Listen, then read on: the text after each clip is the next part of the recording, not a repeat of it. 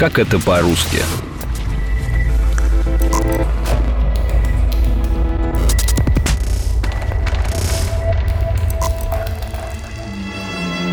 чего начинается Родина? Чего начинается Родина? С картинки в твоем букваре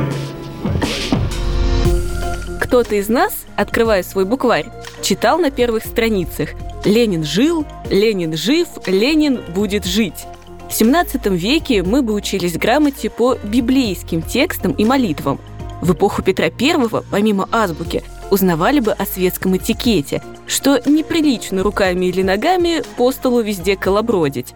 Каждый букварь не только учил грамоте, но и был отражением культуры своего времени. В этом выпуске разберемся, как менялся наш главный учебник.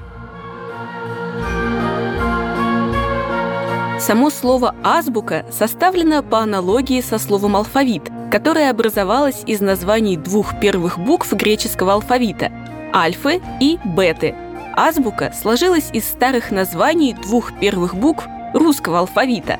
Аз – это современное А, и буки – современное Б.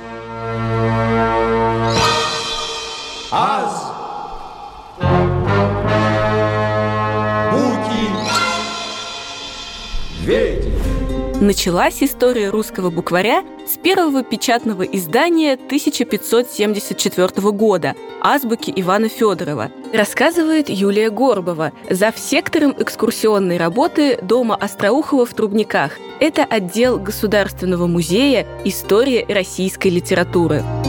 Это был полноценный учебник, позволяющий не только выучить буквы, но и складывать из них слова и предложения, читать тексты, правильно писать и произносить слова. Во второй части этого букваря имелись тексты для чтения, молитвы, отрывки из послания апостолов, притч. В первой части был алфавит, то есть азбука. Причем буквы приводились как в прямом, так и в обратном порядках. Также были двубуквенные сочетания с каждой гласной буквы. Например, «б» – «буки» и «а» – «аз» вместе слог «ба». Затем те же слоги с добавлением третьей буквы. Например, «б» – «буки», «р» – «рцы» и «а» – «аз» вместе слог «бра». Азбуки и рцы – это старые названия букв. Дальше шло несколько разделов, знакомящие учеников с элементами грамматики.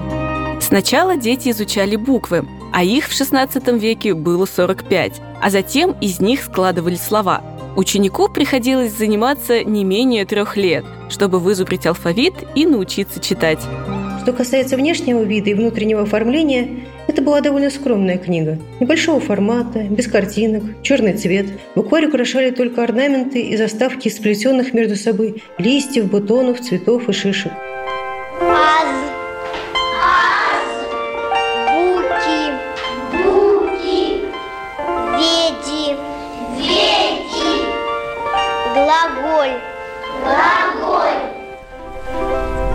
Но первым массово известным букварем стало пособие, изданное печатником Василием Бурцовым в 1634 году.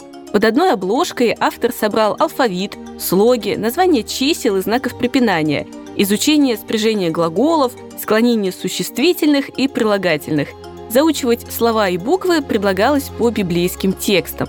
Заголовки, буквы и слоги теперь были выделены красным цветом, а во втором издании печатник добавил нравоучительную гравюру на школьную тему. На ней провинившегося ученика наказывали розгами. В конце 17 века появился первый лицевой букварь. Это учебник с картинками. Иеромонах Московского чудового монастыря, писатель и придворный поэт Корион Истомин создал два рукописных пособия для обучения царских детей, в частности, царевича Алексея, сына Петра I. Учебник был исполнен красками и золотом и считался светским. Автор не включил в него тексты религиозного содержания. Этот букварь значительно отличался от своих скромных предшественников. Яркий и увлекательный, каждой букве отведена отдельная страница. На странице предметы, от орудия труда до диковинных существ, начинающиеся на эту букву. Рисунки дополняют подписи и поучительные стихи. Например, на странице с буквой «В» были такие рисунки – ветер, воин, виноград, врата, венец, ветвь, вилы и весло. Ирион Истомин впервые в России ввел в учебник полноценные иллюстрации, то есть применил метод наглядного обучения, который в наши дни стал привычным и незаменимым. Его букварь стал в некоторой степени детской энциклопедией, которая знакомила детей с различными предметами, понятиями и явлениями. Можно сказать, что именно с букваря Истомина начинается история русской детской иллюстрации. В начале XVIII века по указу Петра I была издана книга для детей из дворянских семей. Пособие носило название «Юности честное зерцало» или «Показания к житейскому обхождению», собранное от разных авторов – в нем было сразу несколько нововведений.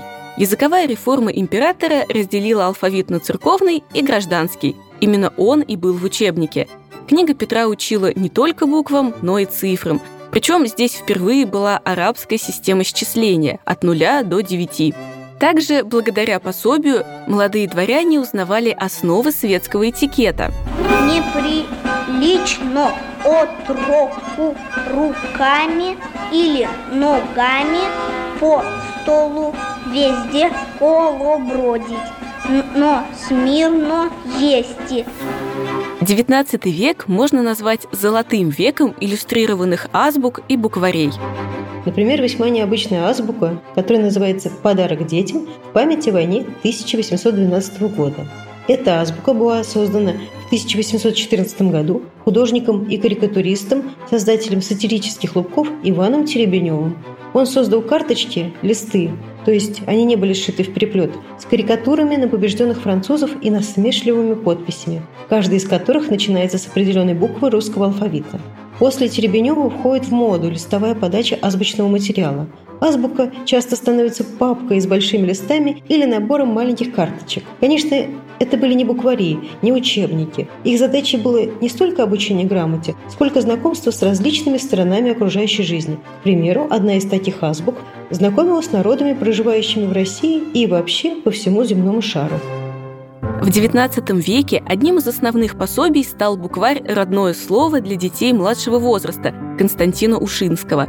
Суть его метода довольно необычная. По мнению автора, чтобы научиться читать, нужно сначала написать это слово – в букваре было много сказок, загадок, народных песен, пословиц и поговорок.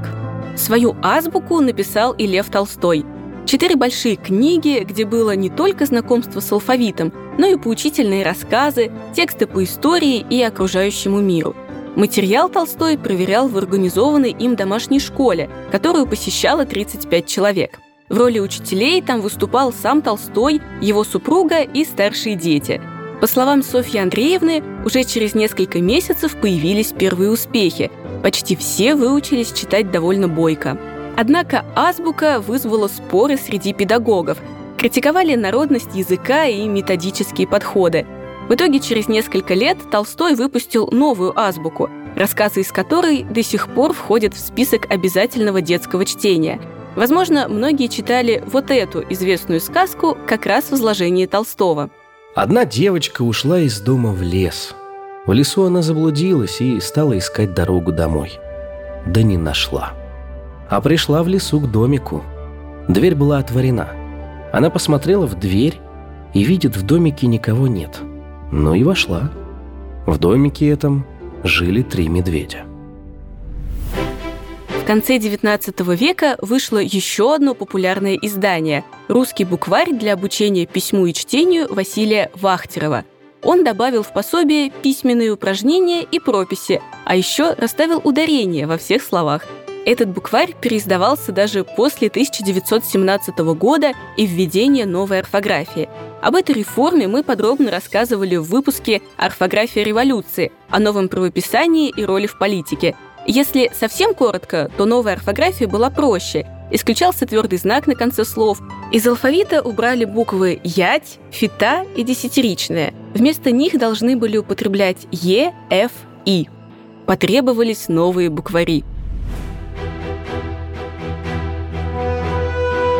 Книга 1919 года «Долой неграмотность. Букварь для взрослых» считается первым советским пособием по грамоте для взрослых – в этом учебнике появилась фраза «Мы не рабы, рабы не мы». Это, кстати, словесный полиндром, поскольку по словам читается одинаково и слева направо, и справа налево.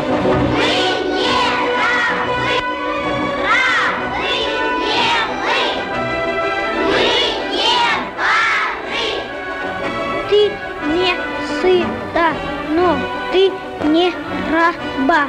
Ты не раба, ты рада. В годы массовой ликвидации безграмотности буквари издавались и для взрослых, и для детей. В 25 году увидел свет букварь «Пионер» Ивана Сверчкова. Его задача – мужайтесь идейная объединенность всего материала, который помогает ребенку осознать окружающую его общественно-трудовую жизнь в рамках улицы, завода, школы, рабочей семьи и современных детских организаций. Почти на каждой странице были стихи или короткие истории о Ленине и партии.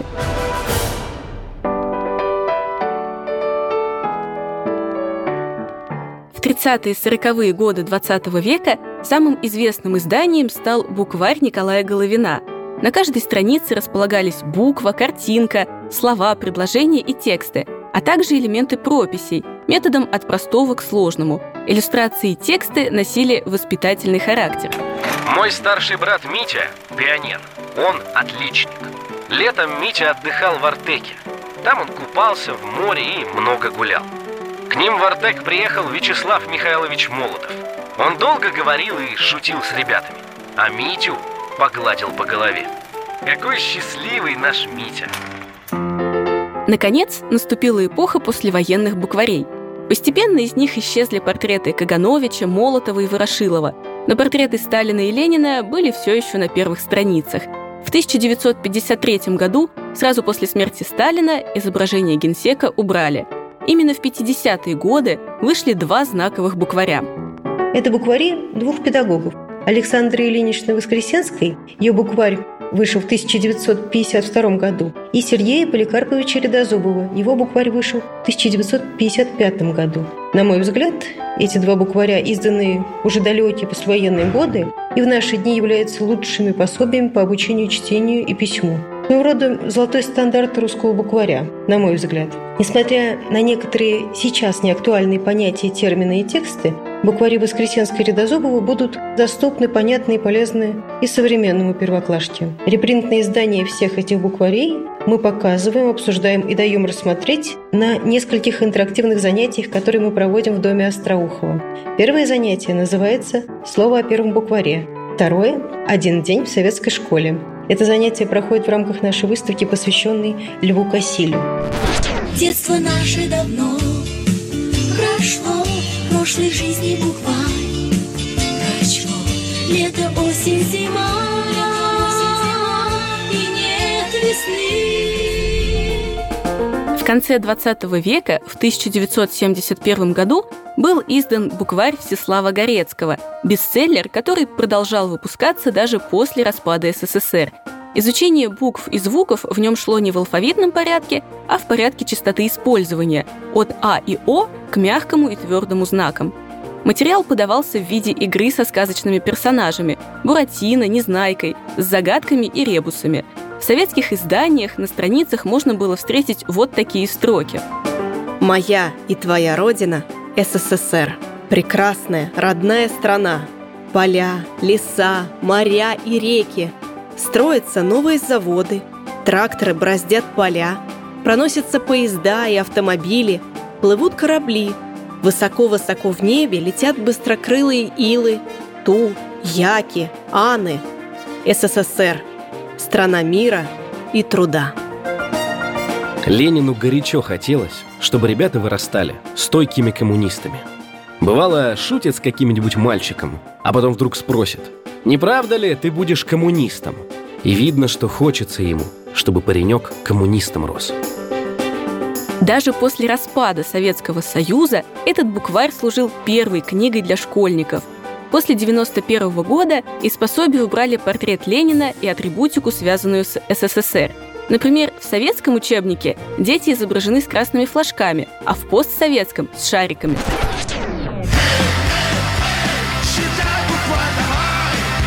Как отражается наша эпоха в современных букварях?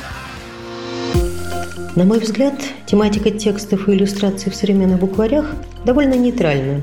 Есть заимствования из различных букварей советского времени, но основные герои того или иного современного букваря это персонажи русских народных и авторских сказок, герои былин. Они могли бы быть на страницах букварей более раннего времени. Конечно, в современных букварях дети вряд ли найдут текст о жизни в колхозе или портрет Ленина, Иногда в них можно увидеть, например, изображение компьютера или современного транспорта. Но это всего лишь легкие штрихи. Если вы хотите поделиться своим мнением о современных букварях или рассказать о тех, по которым учились вы, пишите нам в группе подкаста «Как это по-русски» ВКонтакте. Наше общее детство прошло на одних букварях. От того никому ничего объяснять и не надо. Автор сценария Наталья Шашина. Эпизод подготовлен в сотрудничестве с Государственным музеем истории русской литературы имени Владимира Даля. Слушайте наши подкасты на сайте ria.ru, Яндекс.Музыке, Apple Podcasts и других доступных агрегаторах.